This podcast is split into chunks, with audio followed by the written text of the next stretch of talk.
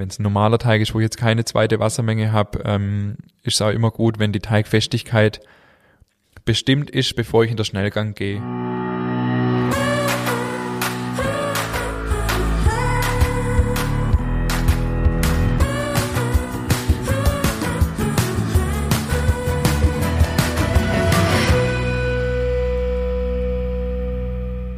Herzlich willkommen zur ersten Folge in 2021 unseres Podcasts Nachtschicht. Mir gegenüber sitzt wie immer der wunderbare David Haas. Hallo. Und heute soll's ums Thema Teignähte gehen, David. Ja, ein unfassbar spannendes Thema, oder? Ja, du hast ja da auch deine Erfahrungen gemacht. Absolut. So, geht's dir eigentlich auch so, das Ding, das 2021 noch echt schwer von der Lippe geht? Ja, total. Das ich ist will die ganze Zeit 2020 sagen. Das geht noch nicht so einfach, gell? Absolut. Ich glaube, ja. 22 ist dann wieder einfacher, aber gut, da müssen wir jetzt durch. Da müssen wir jetzt Das durch. ist, ja. Wie war Weihnachten und Silvester für dich? Mega. Äh, wir haben ja an Weihnachten drüber geschwätzt, was Weihnachten in der Bäckerei bedeutet und es war äh, so schlimm wie befürchtet. nee, es war richtig gut. Du hast Also es war richtig viel. Erstaunlich wenig Stories gemacht. Ja, genau. Ich habe dann irgendwann um sechs gemerkt, shit, ich habe noch keine Stories gemacht, ich muss noch ein bisschen was bringen. Aber es war wirklich richtig viel und es hat richtig Spaß gemacht. Es ist richtig gut gelaufen. Also Mhm. wir haben tatsächlich, ich glaube, ich habe da von 1000 Baguette geschwätzt an der Weihnachtsfolge. Ja, Und das haben wir sogar übertroffen. krass. Also wirklich an alle Sorte, äh, alle Sorte an Baguettes, dann waren über 1000. Und ähm, auch sonst natürlich brutal viel. Also wir haben nicht um sieben angefangen, wie ich es angekündigt habe, sondern um halb fünf. What? Also um 16.30 Uhr habe ich die erste Baguette gelaufen lassen, ja. Krass, okay. Ich habe am 23. um 12 Uhr aufgehört und dann um 16.30 Uhr, 4.24 die erste Teige laufen lassen. Aber war, war alles gut, hat alles gut funktioniert, war logistisch ein riesen Aufwand, aber wir haben es gut durchgeplant gehabt und hat summa summarum sehr gut funktioniert. Okay, super. Und Silvester dann auch, oder? Öfe sind auch alle ganz bliebe und, und Silvester auch. Silvester ist traditionell schon immer ein bisschen weniger als Weihnachten. Silvester ist der kleine Bruder von Weihnachten, oder? Genau, Ja. und äh, wenn man Weihnachten mal durch hat, dann äh, ist Silvester eigentlich, kommt einem ziemlich wie so ein Klacks vor. Das war es natürlich nicht, das war schon auch viel, Ja. aber Silvester hat super funktioniert. Aber so der Team hat auch super funktioniert. Team hat super perfekt. funktioniert, genau. Also Kunde mein, waren auch zufrieden mit der, mit der Abholung und so im Laden. ja, hat das meiste funktioniert. Wir waren Mhm. zeitlich immer so, dass, ähm, dass jeder seine Sache frisch gekriegt hat und ähm, es gab tatsächlich ein oder zwei Kunden, die kurz warten mussten. Mhm. Es gab auch ein oder zwei Mal Kritik, aber ähm, die haben wir relativ leicht weggesteckt bei über 300 Bestellungen. Ja. Ähm, von dem her war alles gut. Ich denke, an so Und, ist das völlig ähm, okay. Genau, wir Ja. haben ähm, ein richtig cooles Gefühl gehabt am Schluss und das Team war richtig happy und Sehr cool. doch, hat Spaß gemacht. Ich muss direkt mal einsteigen. Wir haben ja in unserer zweiten Folge der Must-Haves in der Profibäckerei, wir haben da was ganz Wichtiges vergessen und zwar ein digitaler Teigthermometer. Richtig. Und das habe ich mir selber zu Weihnachten geschenkt. Ach komm, Ja. Und ich bin jetzt total in das Teigtemperatur-Game eingestiegen, was ich ja vorher immer nur so, ja, Finger unter Wasser, ja, passt schon, ist okay. Und jetzt wirklich akribisch mit Temperatur arbeitet, das ist schon abgefahren, was da, das, was das für einen Unterschied macht. Also ich denke mal, gerade wenn ich jetzt ähm, mein klassisches Sauerteigbrot mache, also das Roggebrot, ähm, wenn ich da mit Temperatur arbeite, es ist brutal. Also der Unterschied ist wirklich der Hammer. Also von dem her müssen wir nochmal nachreichen zu unserer zweiten Folge. Ein Must-Have ist auf jeden Fall ein Teigthermometer. Ja, das passt ja sehr gut zu der heutigen Folge, weil wir ja über das Teigknete sprechen und ich habe tatsächlich auch das Feedback gekriegt nach der Folge, dass, dass das gefehlt hat. Ähm, das kommt ein bisschen daher, weil mir natürlich auch Teige messet und Temperaturen messet in der Backstube, aber ähm, nicht jeden Teig einzeln messet. Also wir haben das natürlich viel mehr im Gefühl, weil wir ja jeden Tag Klar. Teige machen. Dann wissen wir, wenn wir gestern ähm, mit 10 Grad Wasser temperiert haben, dann passt das heute auch. Nur wenn das Wetter dann wechselt quasi, also so, ja, jetzt nicht jeden Teig äh, messen wir, aber äh, dass das extrem wichtig ist, ist natürlich richtig. Und wenn man daheim jetzt nicht jeden Tag backt, dann muss man auf jeden Fall da ähm, die Teige auch messen.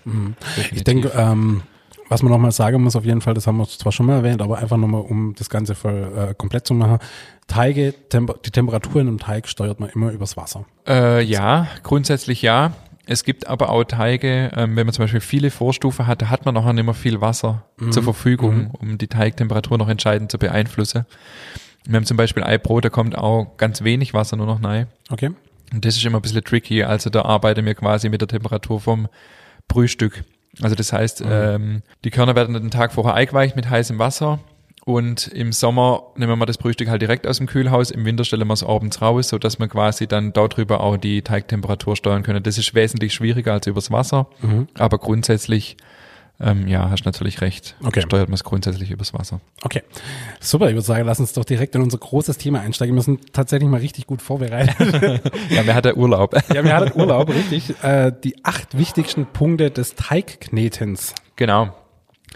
Also das sind mal die acht Punkte, die auf jeden Fall sehr, sehr wichtig sind. Das Teigknete, ähm, ich sage das glaube ich irgendwie in jeder Folge, aber das ist ein riesen Thema. Ist Gefühlt sage ich das in jeder Folge, ja. aber das ist wirklich, also ich sag mal so, der, wo das hört, der denkt vielleicht jetzt, ähm, ist das so wichtig, also kann man darüber eine ganze Folge ausfüllen und meine Antwort ist auf jeden Fall ein großgeschriebenes Ja mit drei Ausrufezeichen, Ja. weil das Knete ist die Grundlage von alle Gebäcke, also von, auch von aller Qualität letztendlich. Wenn der Teig nicht passt, dann wirds Gebäck auf jeden Fall nichts mehr, da kannst du am Ofen äh, rausholen, was du willst, aber Genau, das sind auch bei uns in der Profi-Backstube, sag ich mal, die wichtigste Posten, Teig und Ofen. Die müssen einfach passen und Ja. Ja. der Teig ist einfach der Beginn von allem und das ist halt äh, sehr, sehr entscheidend. Ja, fangen wir doch mal an. Also es gibt ja, wir haben ja schon mal gesagt in unserer zweiten Folge, wir ergänzen das jetzt alles doch einfach mal ein bisschen noch, äh, und zwar das Thema Knetmaschine. Also wir haben ja äh, unseren Vertrag mit KitchenAid. Nein, Spaß. Aber äh, es gibt ja nicht nur die KitchenAid. Wir haben das tatsächlich falsch gesagt. In unserer Berufsschule äh, hatten wir keine Genau, KitchenAid. also unser, mein, oder unser Berufsschullehrer hat mir dann eine Sprach, WhatsApp-Sprachnachricht Ja. geschickt, dass das nicht gestimmt hat mit der KitchenAid und das zwar weiß ich auch, wo das herkommt, in der Realschule in, äh, in, in Hauswirtschaft hatte mir eine KitchenAid. Daher Ah, hatte ich das im Kopf. okay, okay. Genau, also mir hattet wohl keine KitchenAid und es haben mich auch noch zwei, drei andere, andere Nachrichten erreicht, dass die KitchenAid zwar gut ist, aber dass es auch noch bessere gibt. Und ähm, ich sag mal so, mir ähm, hebe jetzt nicht den Anspruch hier äh, zu sagen, welches die beste Knetmaschine ist. Nein. Also es gibt auch noch ähm, die Kenwood, die sehr verbreitet ist im Hobbypicker-Bereich, die Mhm. ist wohl stabiler, wobei ich persönlich mit der Kenwood nicht so gute Erfahrungen gemacht habe.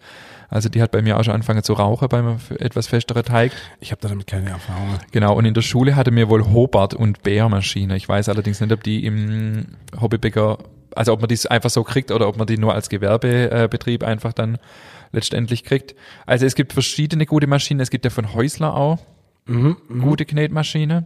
Auch von bis, sag ich mal, von der Größe her. Auch wirklich für den Heimgebrauch? Ja. Echt? Diese okay. Alpha, ja, ist wirklich auch eine Tischmaschine. Ah ja, okay. Ich, ich, ich, ich, ich war kurz mal auf der Häuslerseite und ich dachte, ich habe nur die gesehen, was man wirklich freistehend hat. Aber auf Tischmaschine, okay. Also ich bin mir ziemlich sicher, ähm, Okay. höchstens se- se- es hat sich jetzt geändert. Ich denke, letztendlich muss jeder selber so ein bisschen wissen, was macht er für Teige. Mhm. Und das A und so ist halt, dass es stabil steht und leistungsfähig ist. Also das Ja. wird ja bei der KitchenAid öfters mal gesagt, dass er nicht so stabil steht, dass es so auf der Arbeitsplatte hin und her hüpft. Das ist richtig, ja. ja. Man muss halt auch immer ein bisschen an festere, festere Teige denken, wenn man zum Beispiel jetzt Brezeln macht oder so. Aber wenn man jetzt von vornherein weiß, man macht das eh nicht, dann ist es mit der Standfestigkeit auch nicht ganz so tragisch. Also da muss sich jeder ein bisschen, ja, sein Favorit, sag ich mal, ein wenig raussuchen, auch mal ein paar Bewertungen lesen und so. Ja. Da gibt's schon, ich denke, jede hat so ein bisschen ihren Vor- und ihren Nachteil. Wobei ich muss sagen, also gerade meine KitchenAid, ähm, äh, klar, ich habe sie gekauft wegen dem Style-Faktor, logisch, das, ist, das sage ich, wie es ist. Ich weiß jetzt nicht, ob ich immer dabei bleiben werde bei ihr, weil einfach nur, also schick ist sie, aber ob sie wirklich die, die Anforderungen entspricht. Ähm, aber bei Teige muss man ja auch ganz klar sagen, du gehst ja über Stufe zwei ja eigentlich nicht raus. Das, also alles, was du dann eine höhere Stufe hast, ist ja dann eher für Cremes oder für, für Sahne und solche Sachen oder für Eischnee. Ja, ja. Äh, von dem her, also meine Erfahrung bei Teige waren bisher mit Stufe 1 und Stufe 2 bei der KitchenAid wirklich sehr stabil. Okay, wie viel Stufe hat die? Acht. Okay, Acht Stufen, ja. okay. Ja, also da, wie gesagt, auch mal ein paar ähm, Bewertungen einfach lesen und jeder muss ein bisschen wissen, auf was er einfach letztendlich auch Wert legt. Sag ich Ja. mal. Die Größe ist ja auch wichtig. Mhm. Was in die KitchenAid ist ja wahrscheinlich bei einem Kilo Mehl dann äh, Feierabend. Ja, auf jeden Und Fall. da, wenn ja. jemand mehr machen will oder, oder ja, je nachdem, da muss man einfach dann gucken, was, was zu einem am besten Mhm. passt. Also wichtig ist einfach, wie gesagt, nochmal zusammenfassen, die Standfestigkeit und, und dass er halt auch entsprechend ein bisschen leistungsfähig ist. Also so eine ganz normale Haushaltsrührmaschine ist ein bisschen zu wenig, wenn man öfters und mehr und auch anspruchsvoller backen will. Aber ähm, ja, ich denke, die Marke, die wir jetzt genannt haben, ja. die sind schon alle ganz gut. Ja. Wichtig ist bei allem trotzdem immer noch, wie man der Teig knetet. Mhm. Ähm, hängt immer noch von dem ab, der die Maschine letztendlich dann auch bedient. Okay, das war unser erster Punkt, die Knetmaschine allgemein. Genau. Punkt zwei. Der Wir zweite müssen, Punkt. wir, müssen, wir müssen ein bisschen mitzählen, sonst wir Sonst uns nachher sind nur sechs oder so. Und wir preisen ganz groß an die acht große Punkte. Nein, wir zählen mit Punkt Nummer zwei. Punkt Nummer zwei ist, ähm, was mir sehr, sehr wichtig ist, ist, ähm, und was auch Teilnehmer in unsere Backkurse immer wieder feststellen, die Teige sind relativ weich, die ich mache. Und das ist auch äh, das, was ich euch mitgeben will. haltet die Teige nicht zu fest. Also man erschrickt immer dann und denkt, es wird nichts mehr, aber grundsätzlich gilt mehr Wasser, mehr Frischhaltung. Mhm. Weil einfach ähm, ja der Teig dann mehr Wasser zur Verfügung hat, dass er auch nicht wieder so schnell abgibt. Und deswegen ruhig keine Angst haben, auch bei Rezepte, äh, die euch zu weich vorkommen. Ähm, normal sind die Rezepte erprobt und nehmt dann auch ruhig die Wassermenge, die dran steht. Ja? Ja.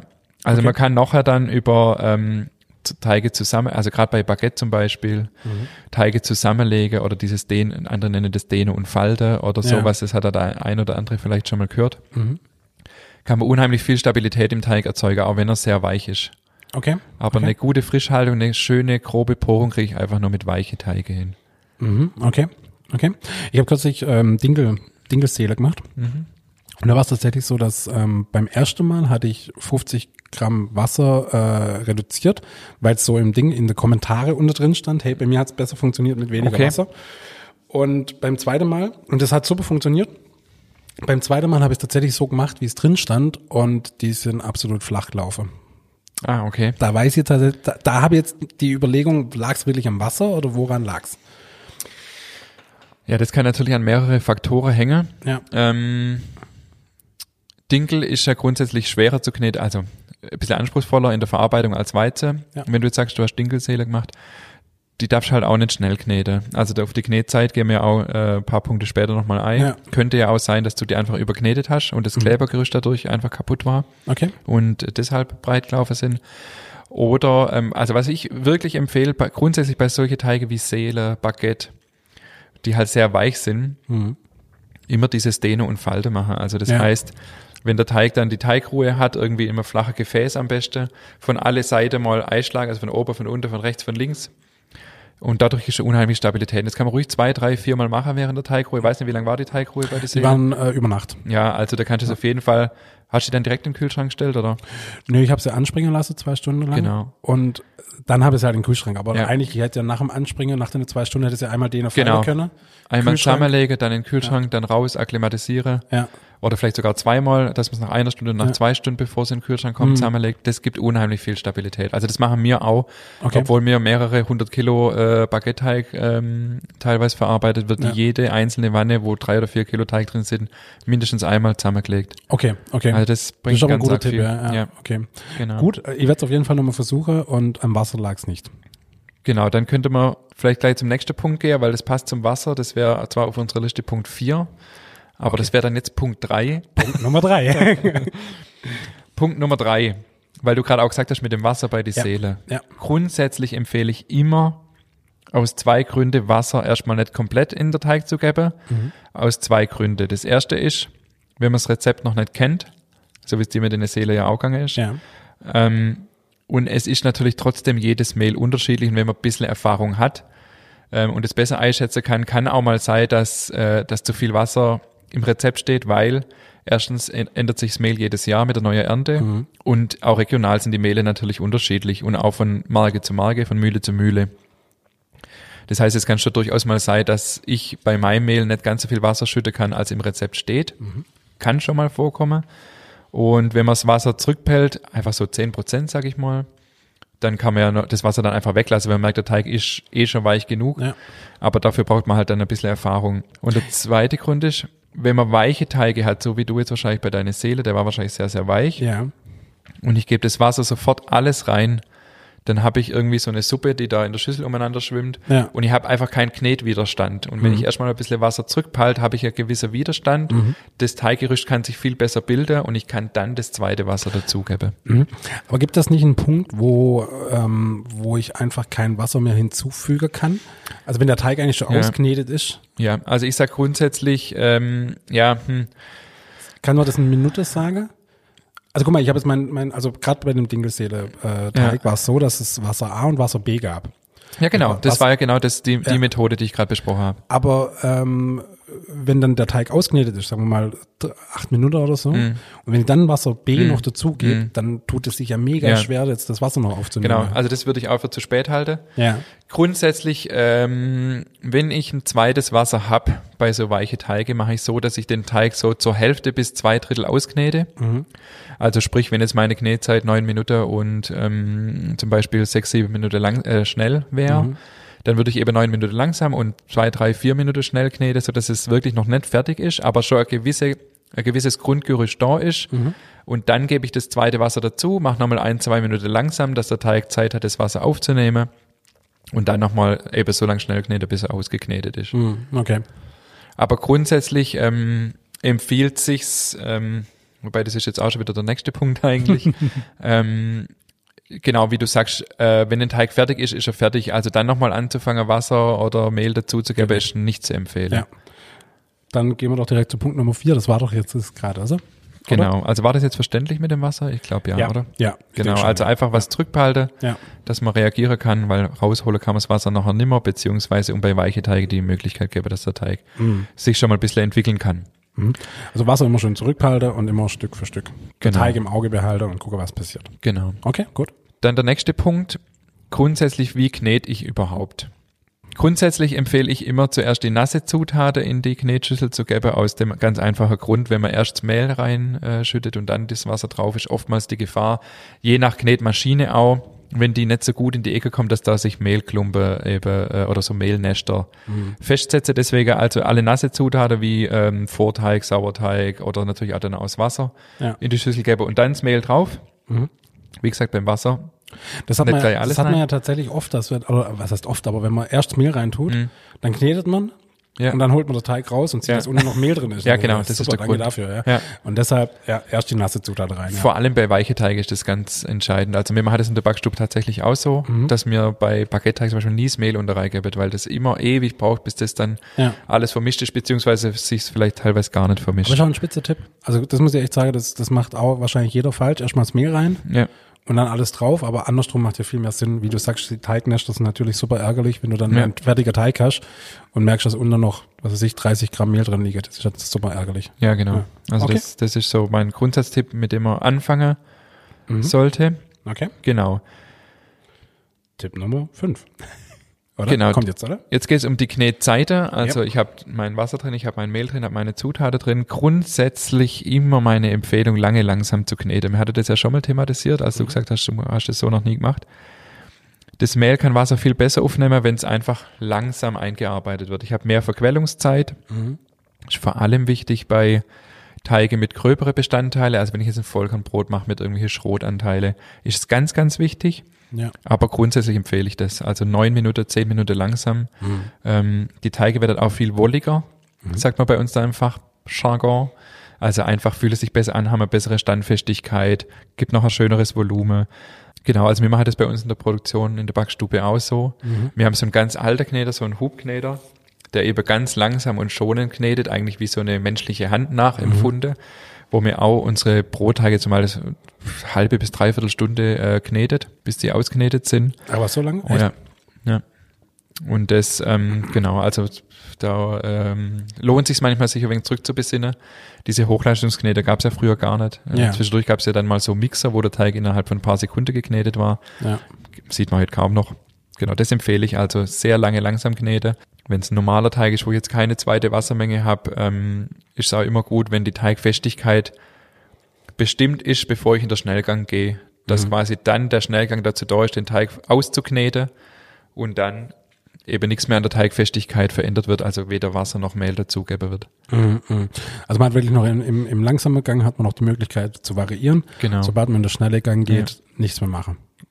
Ist der Optimalfall, ja. Ja. Ich meine, wenn ich jetzt natürlich eine Minute äh, bereits im Schnellgang bin und merkt, okay, das wird gar nichts, dann natürlich schon, das ist nur so mein, die Empfehlung für den Optimalfall. Und ich Mhm. Ja. empfehle auch immer nur Wasser nachzugeben, Mhm. kein Mehl.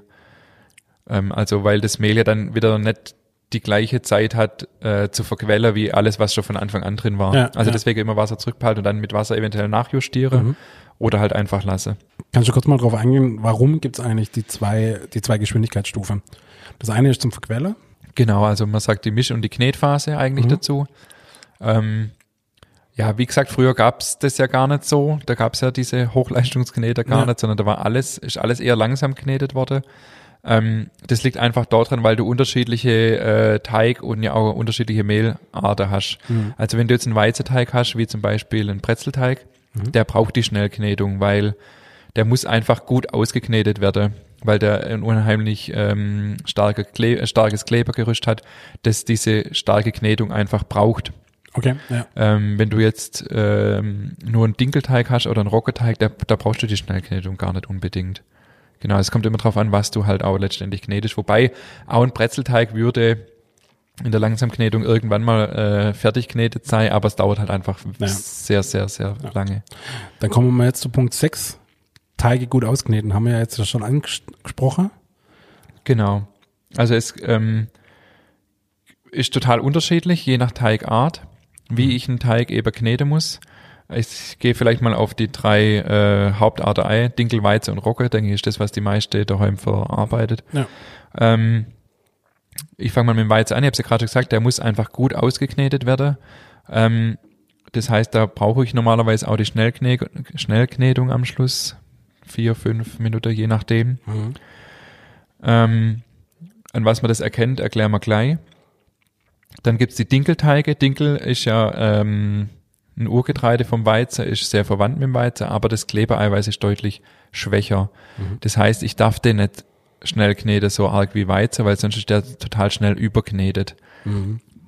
Ende, Was Ergebnis ist dann, passiert ist, ja. vielleicht Ja, war ja. das das Problem, Ja. dass dann einfach die Gebäcke flach werden, weil das Klebergerüst quasi die Gase nicht mehr halten kann.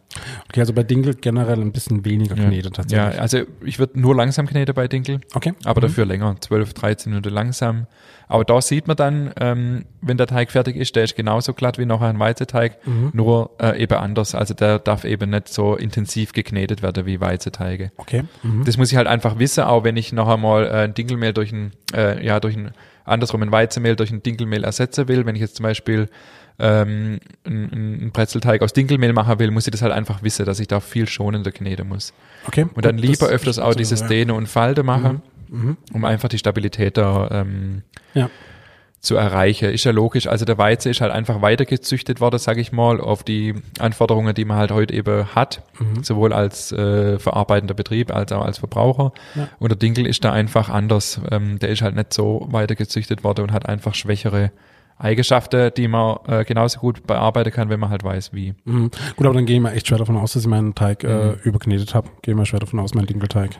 Ja. Genau, und bei Rocker verhält sich's ähnlich. Rocker entwickelt gar kein Klebergerüst. Also den kann ich auch nachher nicht so, äh, der ist nachher auch nicht so glatt wie Weizeteig. Ähm, das heißt, da brauche ich die Schnellknetung gar nicht. Ja. Rocker hat zwar auch Klebereiweiß, was viele gar nicht wissen. Viele denken, Rocker hat gar kein Klebereiweiß, aber das lässt sich nicht als Kle zum Klebergerüst ausbilden, weil ähm, diese Pentosane heißt es, also das sind so Schleimstoffe im Rocker, die die Ausbildung von Klebegerüst verhindern. Klingt ja lecker. Ja, total. Schleimstoffe. Okay, ja. Also auch da reicht eine Langsamknetung völlig aus. Wenn ich ein reines Rockerbrot mache oder Rocker, äh, Brot mit überwiegend Rockeranteil, ähm, 12, 13 Minuten langsam knete reicht völlig ja. aus. Ich habe jetzt gerade das eine Brot, was ich immer mache, das ist ja 100% Rocker. Äh, das soll ja tatsächlich nur von Hand geknetet werden. Ja, das okay. Ah, cool. reicht. Ja, Und das mache ich auch wirklich immer nur von Hand. okay. Und das kommt super raus. Also das knete ich tatsächlich gar nicht. Ah, okay. Ja. Spannend. 100% Rocker, Vollkorn oder? 100% Rocker, nein, kein Vollkorn. Okay. Ja. Ja, also Rocker, wie gesagt, da, ähm, genau, Ja. das ist in der Verarbeitung da etwas einfacher. Mhm. Wobei ich schon festgestellt habe, entgegen dem, was du jetzt gerade gesagt hast, dass wenn man es länger langsam knetet, trotzdem nochmal schöner wird, wie wenn man es nur ganz kurz vermischt. Du, ich werde das nächstes Wochenende direkt mal ausprobieren und das einfach mal Genau. knete, auch in der Knetmaschine, nicht nur von Hand mache. Ja, probier's einfach mal, ob's Unter ob du einen Unterschied merkst. Also Ja. mir ist das aufgefallen, ähm, Okay. äh, vor gar nicht so langer Zeit mal, äh, dass wenn ich sie länger, aber auch wirklich nur langsam knete, knete in Anführungszeichen eigentlich nur vermischt, Ja. dass es schöner wird, wie wenn man es nur eben kurz vermischt. Das ist doch gut zu wissen. Ich werde es auf jeden Fall mal ausprobieren. Dann kommen wir zu Punkt Nummer sieben. Siebter Punkt ist dann, ähm, woran erkenne ich einen fertig gekneteten Teig? Es gibt eine sogenannte Fensterprobe. Also es gibt verschiedene Merkmale, an was ich einfach erkenne, dass ein Teig fertig ist. Es kommt auch wieder sehr auf die Teigart an. Ja. Wenn ich einen weichen Teig habe, dann löst er sich irgendwann vom Schüsselrand zum Beispiel Seele oder sowas. Ähm, und dann sehe ich einfach, okay, der ist fertig. Das hat, liest man öfters in so alte Kochbücher, bis sich der Teig vom Schüsselrand löst. Nur wenn ich jetzt zum Beispiel einen Brezelteig habe, der klebt nie am Schüsselrand, weil der einfach viel fester ist. Ähm, und da habe ich einfach die Möglichkeit, über die Fensterprobe zu testen, ähm, ob der Teig fertig ist. Das heißt, ich nehme, wenn meine Knetzeit abgelaufen ist, ein Stück vom Teig raus und ziehe das so zwischen die Finger quasi ganz vorsichtig aus, bis das hauchdünn wird und man schon das Licht durchscheinen sieht, sage ich mal. Also in Ja. der Berufsschule früher hatte, hat es immer geheißen, man muss Zeitung durchlesen können. Das muss man jetzt nicht unbedingt testen, aber wenn man einfach sieht, dass man es ganz dünn ausziehen kann, ohne dass es reißt, ist der Teig fertig geknetet. Das kann ich sowohl bei Dinkel als auch bei Weizeteige wunderbar testen. Ähm, wie gesagt, bei weiche Teige, wenn sie sich vom Rand löse, dann geht normal auch die Fensterprobe, äh, dann, dann funktioniert die auch. Wenn es noch reißt, einfach wieder der Teig zurück und nochmal nachkneten, solange bis äh, das selber funktioniert. Zusammenfassend, man erkennt daran einfach, dass das Klebergerüst steht, Richtig. äh, der Teig ist elastisch und dementsprechend ist der Teig auch fertig. Genau, also einfach gesagt kann man sich so vorstellen, aus dem Klebereiweiß, das ja im Weizen und auch im Dinkel drin ist, ähm, und Wasser, äh, bildet sich quasi ein Klebergerüst, das ist wie so eine Art Netz, Ja. Das sich da quasi, wo sich die Stränge so übereinander legen und wenn das perfekt ausgebildet ist, dann äh, und der Teig geht dann nachher auf, das Brot zum Beispiel, dann können die Gase, die ja da entstehen durch das, durch die ähm, Verstoffwechslung, äh, können halt gehalten werden. Ja. Wenn, ja. das, wenn das Netz nicht perfekt ausgebildet ist, dann gehen die Gase eben raus und das Brot wird halt flach. Ja. Und genauso, wenn die Stränge zu sehr beansprucht sind, sind die auch kaputt. Also dann ähm, sind die eben äh, nicht mehr elastisch quasi und widerstandsfähig, sondern äh, kann man einfach so in Länge ziehen. Also Mhm. Ja. man kann den Teig auch überkneten. Ja. Und dann habe ich nachher auch letztendlich flache Gebäcke. Das ist bei Weizen eher nicht so die Gefahr, weil das sehr widerstandsfähig ist heutzutage. Mhm. Ja. Bei Dinkel eher. Okay. Aber genau, also man kann nicht kne- kneten, man kann jetzt nicht denken, man knetet einfach zehn Minuten schnell, dann ist auf jeden Fall fertig, so das wäre auch falsch gedacht, sondern es gibt wirklich einen optimalen Zeitpunkt, wo dann eben der Teig perfekt ist. Gut, ich denke, für jeden, den, für den das jetzt ein bisschen ähm, unvorstellbar war, wie das mit der Fensterprobe, ich denke, das kann man auch mal googeln, dann sieht, Ja, sieht man genau. mit Sicherheit, was, was Auf man jeden dann Fall, ja. meint. Genau. Also das äh, ist mit Sicherheit ganz gut erklärt, wenn man das einfach mal bei Google eingibt, Fensterprobe, Weizenteige oder Dinkelteige, Genau, ja. dann sieht man das mit Sicherheit ganz gut. Genau. Und der Teig muss einfach glatt sein. Ja. Das ist eh klar. Ja. Sonst funktioniert auch die Fensterprobe nicht. Ja. Und wenn man das ein paar Mal gemacht hat, dann, dann kriegt man das ein bisschen raus. Wie ist bei Roggerteige, wie sehe ich es da? Gut, Roggenteige haben wir ja gerade gesagt, die ähm, müssen letztendlich nur vermischt werden. Ähm, Ja, aber auch der sieht dann nicht ganz so glatt aus wie ein Weizeteig, aber man sieht dann schon, dass der glatter wird äh, nach paar Minuten und dann ist das auch ausreichend. Ja, ja. Cool. Jetzt haben wir noch Punkt 8. Wir haben es anfangs der Sendung schon angesprochen, Mhm. unsere, unsere Folge schon angesprochen. Das Thema Teigtemperatur, was ja wirklich ein sehr, sehr wichtiges Thema ist. Genau, also das haben wir, wie du es vorher schon gesagt hast, vielleicht ein bisschen vernachlässigt bei unserer äh, Erstausstattungsfolge, dass das durchaus auch wichtig ist.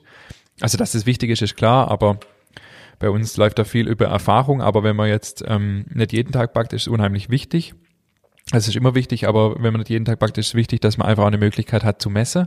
Du hast jetzt ja da de deine Erfahrungen vorher schon ein bisschen äh, geschildert. Ja. Es ist grundsätzlich so, auch da ist nach Teigart und Getreideart unterschiedlich, was ich für eine Temperatureibe erreichen muss. Grundsätzlich kann man sagen, Weizeteig so kühl wie möglich. Ähm, Gerade in, eben ein Brezelteig oder ein Hefeteig, der, der darf halt nicht zu warm sein, weil ich sonst kein optimales Gebäck einfach rauskriege. Und ich habe verschiedene Möglichkeiten, ähm, das Ganze zu steuern, haben wir ja vorher auch schon mal angesprochen. Ähm, es gibt ja so alte Mythen, vielleicht können wir mit denen mal ein bisschen aufräumen. Also in alte Backbücher Ja, steht ja, ja. immer äh, Milch und Hefe irgendwie zusammen im Topf auflöse und warm mache. Ja. Es ist totaler Nonsens. Ja, also echt? ja, Okay. Weizeteige so kühl wie möglich. Mhm. Ich habe keine Ahnung, wo das herkommt. Vielleicht war die Hefe früher nicht so leistungsfähig. Ich weiß es nicht. Ich habe keine richtige Erklärung dafür. Am besten ist, man misst einfach immer Mhm. und dokumentiert auch ein bisschen. Also, dass man einfach weiß, okay, letztes Mal hat es draußen 25 Grad gehabt und ich habe meinen Teig mit 10 Grad Wassertemperatur geschüttet und das hat das und das Ergebnis gegeben. Jetzt ist vier Wochen später, draußen hat es vielleicht nur noch 15 Grad. Mhm. Dass ich einfach ein bisschen Gefühl dafür entwickle, weil wenn der Teig halt fertig ist, ist er halt fertig. Ja. Aber dass ich einfach ein bisschen Erfahrungen sammle. So machen wir das letztendlich in der Bäckerei genauso. Auch wichtig, dass man da, also du sagst es immer so, so nebenher, aber wir, also wir sind noch nie so wirklich drauf eingegangen.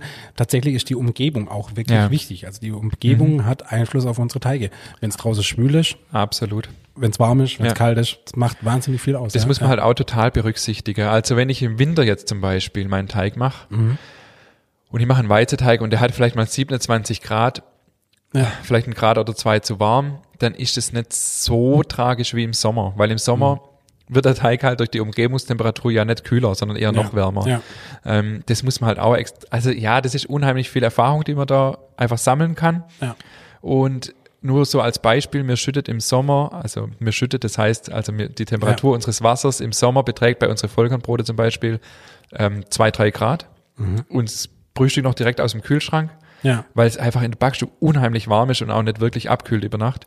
Und im Winter teilweise bei 40 Grad und das Brühstück nicht aus dem Kühlschrank. Also Ja. das ist schon äh, ein riesiger Unterschied und letztendlich hat mein Teig dann trotzdem nachher die gleiche Temperatur. Und genau, wie gesagt, wenn ich im Sommer halt daneben liege und mein Teig ist viel zu warm, dann ist halt echt schwierig. Im Gegensatz dazu, wenn er mir mal ein bisschen zu kalt wird im Sommer, ist es nicht so tragisch, weil durch die Umgebungstemperatur wird er eh warm. Ja. Ja. Und da kann ich eben nochmal ein bisschen, ja, das muss man eben auch alles einfach mit beachten. Okay. Mhm. Wenn es jetzt mal passiert, dass man Teig zu warm erwischt, dann muss man einfach aufpassen, die Teigruhezeit ein bisschen verkürzen, weil der Teig einfach unheimlich schnell treibt. Und ähm, ja, man kann dann noch ein bisschen was rausholen. Im Gegensatz andersrum, wenn uns mal ein Roggenteig irgendwie ohne Hefe im Winter zu kalt wird, Ja. dann muss ich halt einfach die Teigruhezeiten verlängern. Wollen wir mal noch so Teigtemperatur äh, von verschiedenen Teige einfach so, was sind so die perfekte Temperatur, die ein Teig haben sollte? Also ich sag mal, Weizeteige für Brezeln, Brötchen, Hefezopf und so weiter, nicht auf keinen Fall wärmer wie 26 Grad. Eher 25, 24 ist optimal. Mir redet hier aber von der fertigen Temperatur, Ja. wenn der Teig ausgeknetet ja, Genau. Ich werde auch nie äh, irgendwelche Wassertemperaturen angeben, weil das, wie ich es gerade schon gesagt habe, total unterschiedlich ist. Äh, von Jahreszeit abhängig. Ich kann nicht schreiben, die Tem Wassertemperatur muss so und so sein, sondern kann ich nur die fertige Teigtemperatur empfehlen. ist. Ist aber auch immer wichtig zu wissen, dass durch das Knete ja auch noch Wärme entsteht.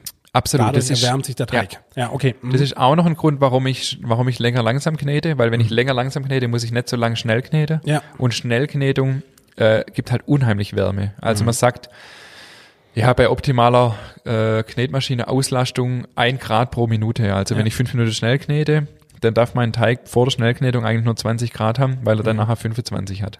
Okay, okay, Also das ist auch nicht zu unterschätzen. okay.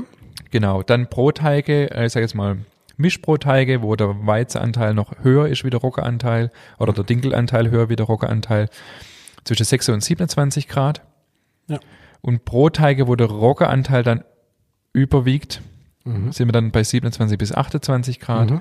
Und reine Roggenteige, ähm, 28 bis 30 Grad. Okay. Wobei es auch da ein bisschen auf die Jahreszeit, wie gesagt, ankommt. Also im Winter dann ruhig an die 30 Grad gehen. Ja. Im Sommer reicht auch die 28, aber unter 28 beim reinen Roggenteig würde ich nicht gehen, vor allem wenn man dann teilweise sogar auf Backhefe verzichtet, Ja.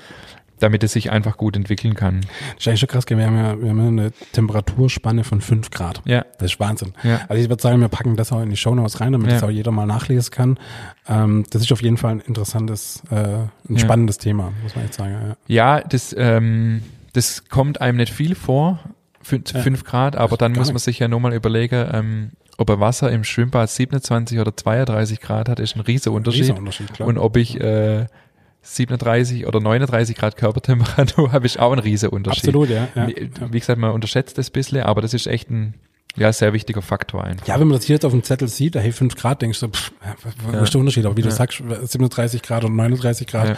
ist ein extremer Unterschied Ja, der ich, und, Körpertemperatur. und ja. mit dem Schwimmbad kann ich es immer meinen Ja. Azubis ganz gut erklären, weil die sagen, ach ja, so 27 Grad im Sportbecken ist arschkalt, Ja. aber dann die 33 Grad im, äh, so im, im Whirlpool, die sind mega warm. Also. Stimmt, ja, ja. ja. Ich habe noch ein paar Tipps vielleicht. Ähm, ich hab, bin vorher schon mal drauf eingegangen, wie man die Temperatur noch beeinflussen kann. Mhm. Also gerade im Sommer ist es so, dass halt das kalte Wasser oft nicht ausreicht. Ja, Also es geht uns ganz genauso. Viele Bäckereien tun dann Scherbeeis mitverarbeiten, bin ich überhaupt kein Fan von. Also man kann natürlich auch im Haushaltsbereich dann der, der Knetkessel, also die Knetschüssel und der Hager auch vorher in Kühlschrank oder in Gefrierschrank stellen, wenn man da Platz hat. Mhm. Und die langsame Knetung vielleicht noch mehr verlängern, weil es, wie ich gerade schon gesagt habe, im Schnellgang einfach unheimlich schnell warm wird. Und wenn man wenig Schüttflüssigkeit hat, wie ich es vorher auch schon gesagt habe, dann einfach die Vorstufe direkt aus dem Kühlschrank nehmen. Also Mhm. Mhm. man kann den Vorteig aus dem Kühlschrank direkt verarbeiten, der ist dann bei zwei, drei, vier, fünf Grad, je nachdem. ja.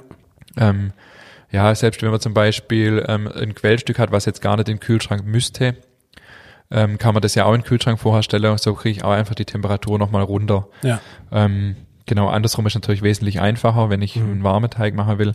Also du, du merkst, Knete ist ein Riesenthema. Ich denke, ähm, wir haben es von vornherein gesagt, wir machen da auf jeden Fall mal eine extra Folge. Das haben wir jetzt hiermit gemacht. Ähm, ich denke aber auch in Zukunft, wenn wir, wenn wir weitere äh, auf, auf Teige eingehen, äh, also wirklich spezielle Folge zum Thema Baguette oder was auch immer, werden wir, glaube ich, immer ein, ein, ein besonderer Part oder besonderes Augenmerk auf das Thema Knete legen, Ja. weil das wirklich ein hochspannendes Thema ist, Ja. wo man auch wirklich viel, viel falsch machen kann, wo man aber auch sehr viel richtig machen kann, was im Endeffekt für, für ein perfektes Backergebnis äh, sorgt.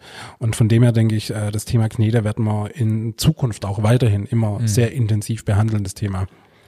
Ja, auf jeden Fall. Also das, ähm, ich habe jetzt auch gar nicht alles gesagt, was es zu sagen gibt. Ja, das ist ja auch ein und ich- Riesenthema, ja. bei Das ist ein Riesenthema, klar. Riesenthema, Riesenthema. Nur Riesenthema. ähm, aber ich merke das bei den Backkurse auch, ähm, wenn wir dann einen Teig gemeinsam machen und ich erzähle ein bisschen was drüber. Das ist unheimlich vielschichtig, weil es halt auch verschiedene Teige gibt. Es ist Ja. schwierig, das ähm, für alle Teige zu erklären. Und ähm, ja, wichtig ist einfach machen, Ja. Rantaste, Erfahrungen sammeln, ähm, aus den Fehlern lernen, die man macht. Und genau. Perfekt. Das waren unsere acht wichtigsten Punkte zum Thema Teigknete. So, jetzt sind wir heute am 4. Januar haben wir heute, richtig? Richtig? Am 7. kommen wir raus.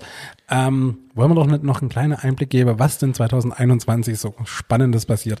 Ich schieß direkt mal raus, weil ich freue mich schon wie ein kleines Kind drauf. Nächste Woche unser, unser großer Gast. Ich freue mich schon Ah, mega ja, drauf. mhm. Ja, Nächste ich auch. Woche kommt unsere Folge mit Hansi Reber von Rebers Pflug, Sternekoch. Äh, ist bei uns im Interview, sit, nimmt Platz auf unserem Uferbänkle. Wir freuen uns beide mega drauf. Äh, das wird mit Sicherheit eine ganz, ganz tolle Folge. Ähm, und ich denke, so machen wir 2021 auch weiter. Immer wieder spannende Interviewgäste. Und was steht denn sonst noch 2021 so an? Ähm, ja, also bei uns alles Mögliche. Ich gebe ja auch immer so ein bisschen nebenher Einblick, was bei uns in der Bäckerei sich so tut. Und da tut sich im Moment auch wieder wahnsinnig viel. Wir haben ähm, eigentlich mehrere Projekte in der Pipeline, aber zwei spannende, die vielleicht auch für unsere Zuhörerinnen und Zuhörer interessant ist. Das eine ist, äh, ich schreibe gerade an meinem Backbuch. Das weißt du ja auch. Ein bisschen, ja. Der David wird nämlich die Fotos für das Buch machen Ja. und ähm, ja, das wird im immer ganz kleiner Verlag hier in Schwäbisch Hall äh, erscheinen. Ich denke mal so im Mai. Und da sind wir gerade so ein bisschen in der heißen Phase. Also ich schreibe gerade an die Rezepte. Äh, man musste ja ein bisschen umschreiben auch für den Hausgebrauch, sag ich mal. Und einige Rezepte habe ich mir auch neu, äh, sind auch neu geschrieben worden. Äh, ich mache das nicht allein, also eine Mitarbeiterin von mir unterstützt mich da gerade im süßen Bereich und meine Frau natürlich auch mit äh, Tipps und ähm, Meinungen. Aber das ist so ein richtig, richtig großes Projekt. Ähm, ich denke, da wird mein Podcast dann auch nochmal drauf eingehen, wenn es dann soweit ist. Ja, ich denke, das können wir Ähm, immer mal wieder ein bisschen begleiten hier. Auf jeden Thema. Fall, ja. Also das, da freue ich mich drauf. Ich habe auch noch nie ein Buch geschrieben. Also es wird auch äh, ähnlich wie hier im Podcast so zwischendrin auch so ein bisschen Geschichte und Anekdote über mich und über äh, die Entstehung auch von unserer Bäckerei geben. Und das finde ich, ähm, da freue ich mich echt schon sehr drauf, obwohl es sehr viel Arbeit ist und gerade Ja, mein Urlaub äh, die letzten Tage äh, sehr viel Zeit dafür äh, in Anspruch genommen habe. Aber Nee, macht Spaß. Ich liebe Bücher und ähm, jetzt selber eins schreiben zu können, finde ich einfach total spannend, auch zu sehen, wie, wie sowas entsteht. Mega cool, ja. Und das zweite große Projekt für mich dieses Jahr ist meine, ähm, ich mache eine nebenberufliche Weiterbildung zum Brotsommelier. Also Was freue ich mich, ja, was es alles gibt. Wahnsinn, ja. Brotsommelier finde ich ja noch, äh, kann ich ja noch nachvollziehen, ich habe es noch nicht gelesen, es gibt auch Wassersommelier. Also da habe ich mich wirklich gefragt, was da, aber das würde mich einfach auch mal interessieren. Also ich finde halt, ähm, ich habe auch schmunzeln müssen, die Ausbildung gibt es seit, seit fünf Jahren jetzt, seit 2015, Okay. Mhm. aber äh, Brot hat über 300 verschiedene Aromastoffe. Krass. Äh, Wein hat weitaus weniger, aber echt? äh, ja, jeder Okay, spricht wow. über Wein von äh, Karamellnote und Schokolade und was weiß ich. Ah, so Nicht jeder, so sondern natürlich die, wo Frucht, was ja. davon verstehen. Ja. Und beim Brot, ähm, ja, Brot schmeckt halt gut oder Ja. nicht gut, saftig oder Ja. ja. ja, vielleicht noch kräftig und das war's.